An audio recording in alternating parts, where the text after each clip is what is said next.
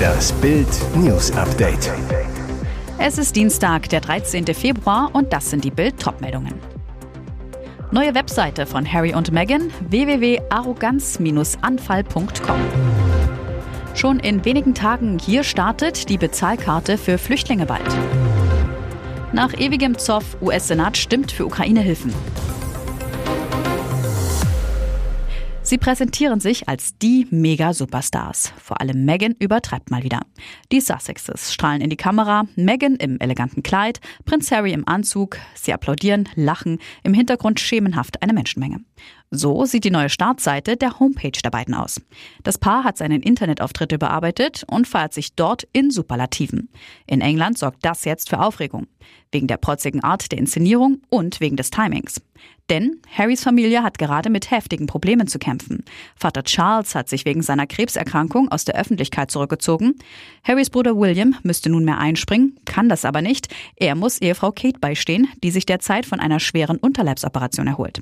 Und genau zu Zeitpunkt stellen sich Harry und Meghan auf ihrer Webseite als die royalen Macher dar.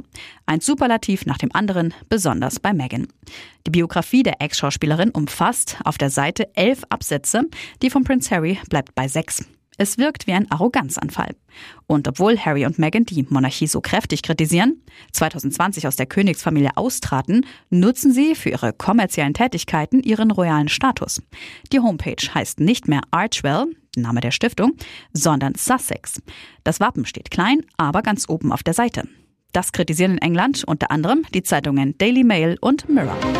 Mit viel Bargeld ist bald Schluss. Bezahlen können Asylbewerber und Flüchtlinge künftig meist nur noch mit einer aufgeladenen Geldkarte. Das Ziel ist klar, die Karteninhaber sollen etwa daran gehindert werden, weiterhin Bargeld an Familie oder Freunde in den Heimatländern zu transferieren. Bundesweit soll die Bezahlkarte erst im Laufe des Jahres kommen. Hamburg ist dafür weiter. Ein Pilotprojekt soll bereits in wenigen Tagen starten. Noch im Februar sollen die ersten Bezahlkarten in der Hansestadt ausgegeben werden. Das Pilotprojekt befinde sich in letzten Abstimmungen, sagte der Sprecher der Sozialbehörde. Damit sollen Asylbewerber einen Teil der staatlichen Leistungen als Guthaben erhalten und nicht mehr als Bargeld. Laut Sozialbehörde bietet die Prepaid-Karte auch Vorteile für Leistungsbezieher, etwa wenn sie kein eigenes Bankkonto haben. Und es wird weniger Bürokratie geben. Die bezirklichen Zahlstellen sollen entlastet werden. Ob nur Asylbewerber oder auch andere Bezieher von Sozialleistungen die Karte erhalten sollen, wollte der Sprecher nicht sagen. Und wo genau und wofür sollen die Geldkarten eingesetzt werden? Auch dazu keine Antwort aus der Sozialbehörde. Es solle weiterhin auch die Möglichkeit geben, damit Bargeld abzuheben, aber eben nur bis zu einem Höchstbetrag. Der werde noch festgelegt. Der US-Senat hat für ein milliardenschweres Hilfspaket für die von Russland angegriffene Ukraine gestimmt. Nach wochenlangen Verhandlungen verabschiedete die Parlamentskammer am Dienstagmorgen einen entsprechenden Gesetzentwurf, der nun ans Repräsentantenhaus geht.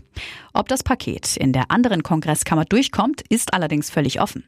70 der 100 Senatorinnen und Senatoren stimmten dafür, 29 dagegen. Das Hilfspaket umfasst rund 88 Milliarden Dollar. Neben der Ukraine sollen auch Israel und Taiwan Gelder erhalten. Der Posten für die Ukraine beträgt knapp 56 Milliarden Euro.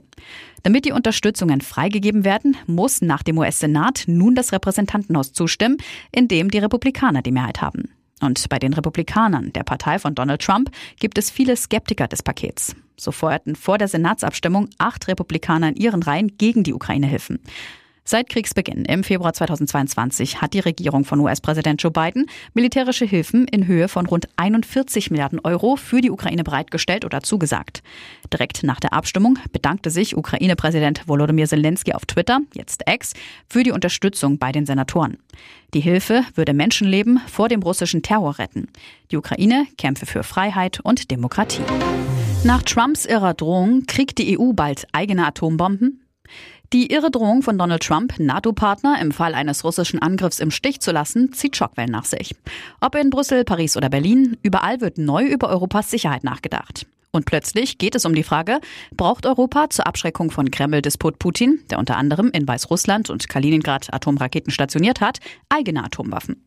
Das Thema dringt auch auf die Agenda der Münchner Sicherheitskonferenz. Eindeutig für Nuklearwaffen zum Schutz vor Russland ist Europas CSU-Vize Manfred Weber, Chef der Europäischen Volkspartei, die im Europäischen Rat zwölf von 27 Regierungschefs stellt. Und im EU-Parlament die stärkste Fraktion. Seine Begründung gegenüber Bild Europas größtes Versprechen ist, dass wir in Frieden zusammenleben. Dieses Versprechen müssen wir in diesen historischen Wendezeiten erneuern.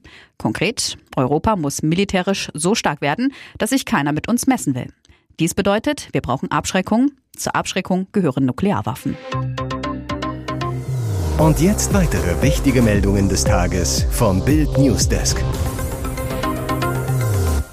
Wegen angeblicher Strafsache. Russland jagt Estlands Regierungschefin.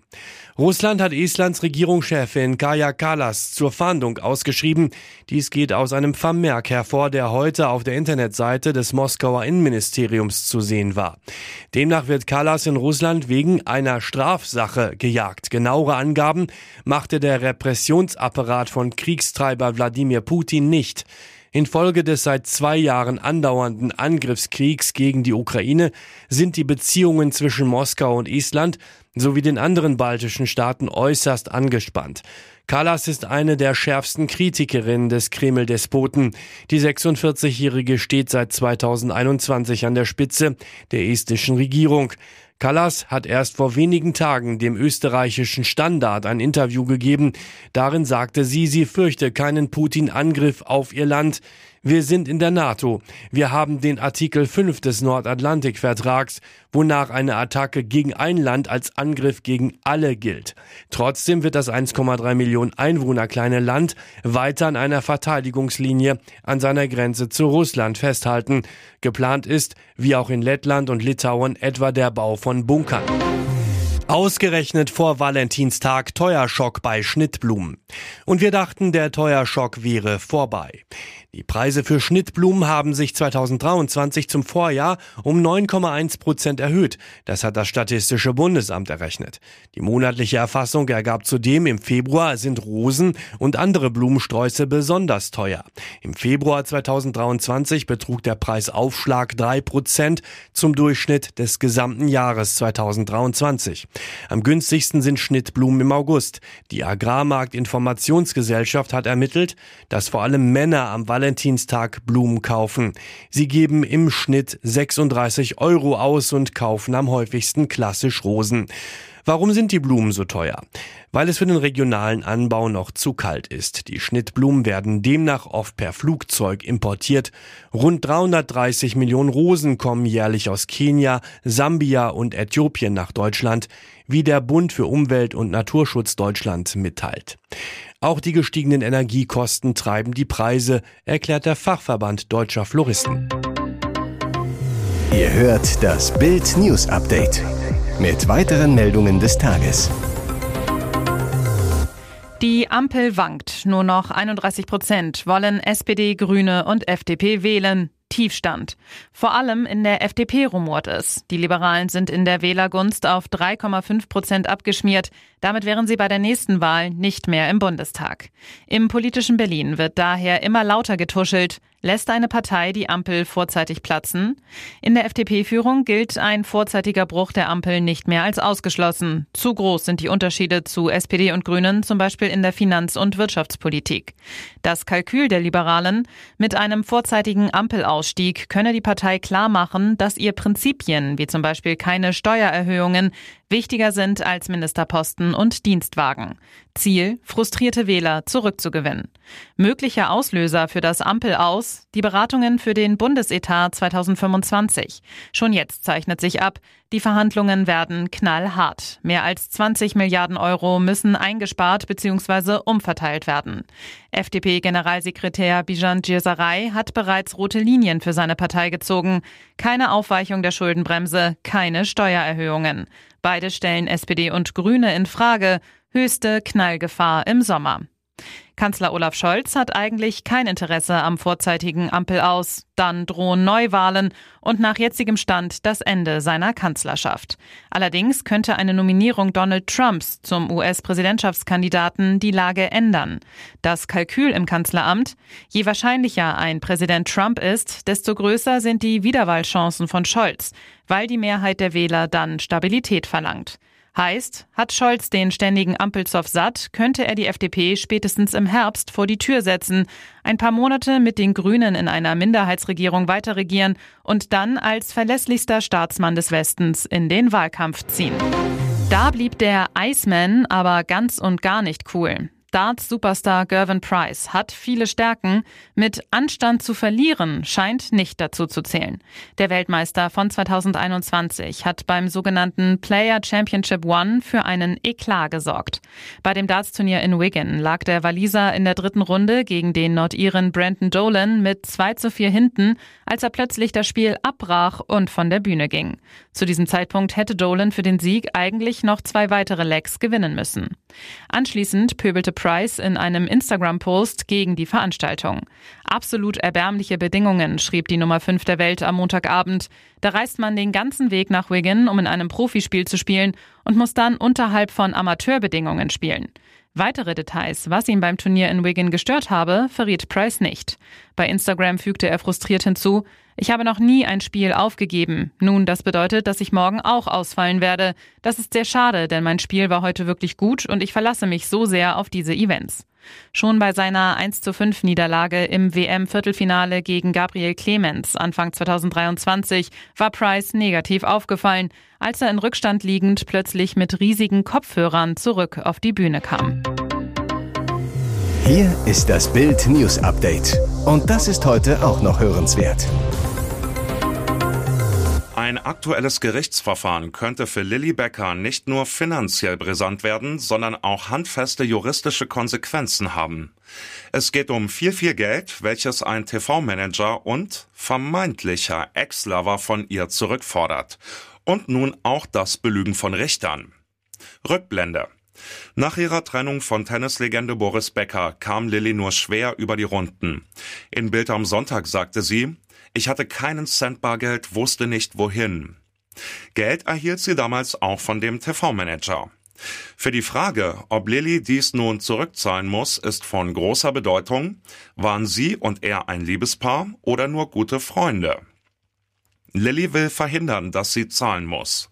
Sie begründet dies über ihre Anwälte mit einer angeblichen jahrelangen Liebesbeziehung mit dem Manager und sieht die Zuwendungen daher als Schenkungen.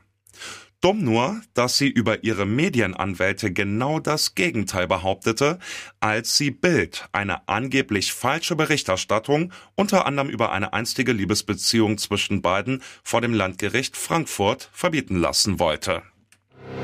Das ist kein Fastnachtsscherz, sondern Bürokratie pur in Ludwigshafen in Rheinland-Pfalz. Die drei Tische in Brendels Backwelt sind mit Absperrband gesichert, die neun Stühle leer. Denn die Stadt Ludwigshafen hat Mitte Januar den Ausschank von Getränken und den Verzehr vor Ort untersagt, weil die kleine Bäckerei im Stadtteil Hemshof keine Gästetoiletten hat. Das hat 70 Jahre lang niemanden interessiert. Doch jetzt plötzlich ist das Kaffeetrinken hier verboten. Bäcker Jochen Brendel und seine Ehefrau Jasmin haben den Betrieb 2019 übernommen. Sie sind fassungslos. Wir wurden vom Verbot total überrumpelt. Der Bäckermeister wütend. Das ist geschäftsschädigend und nicht umsetzbar. Dann kämen uns andere Verordnungen wie Flucht- und Rettungswege in die Quere. Auch weitere Kleinbetriebe müssen die Sitzplätze dicht machen. Die Stadt pocht auf die seit 1971 bestehende rheinland-pfälzische Gaststättenverordnung. Und die schreibt, je nach Größe des Gastraums, mindestens eine Toilette für Damen und Herren vor. Es droht ein Bußgeld bis zu 5000 Euro.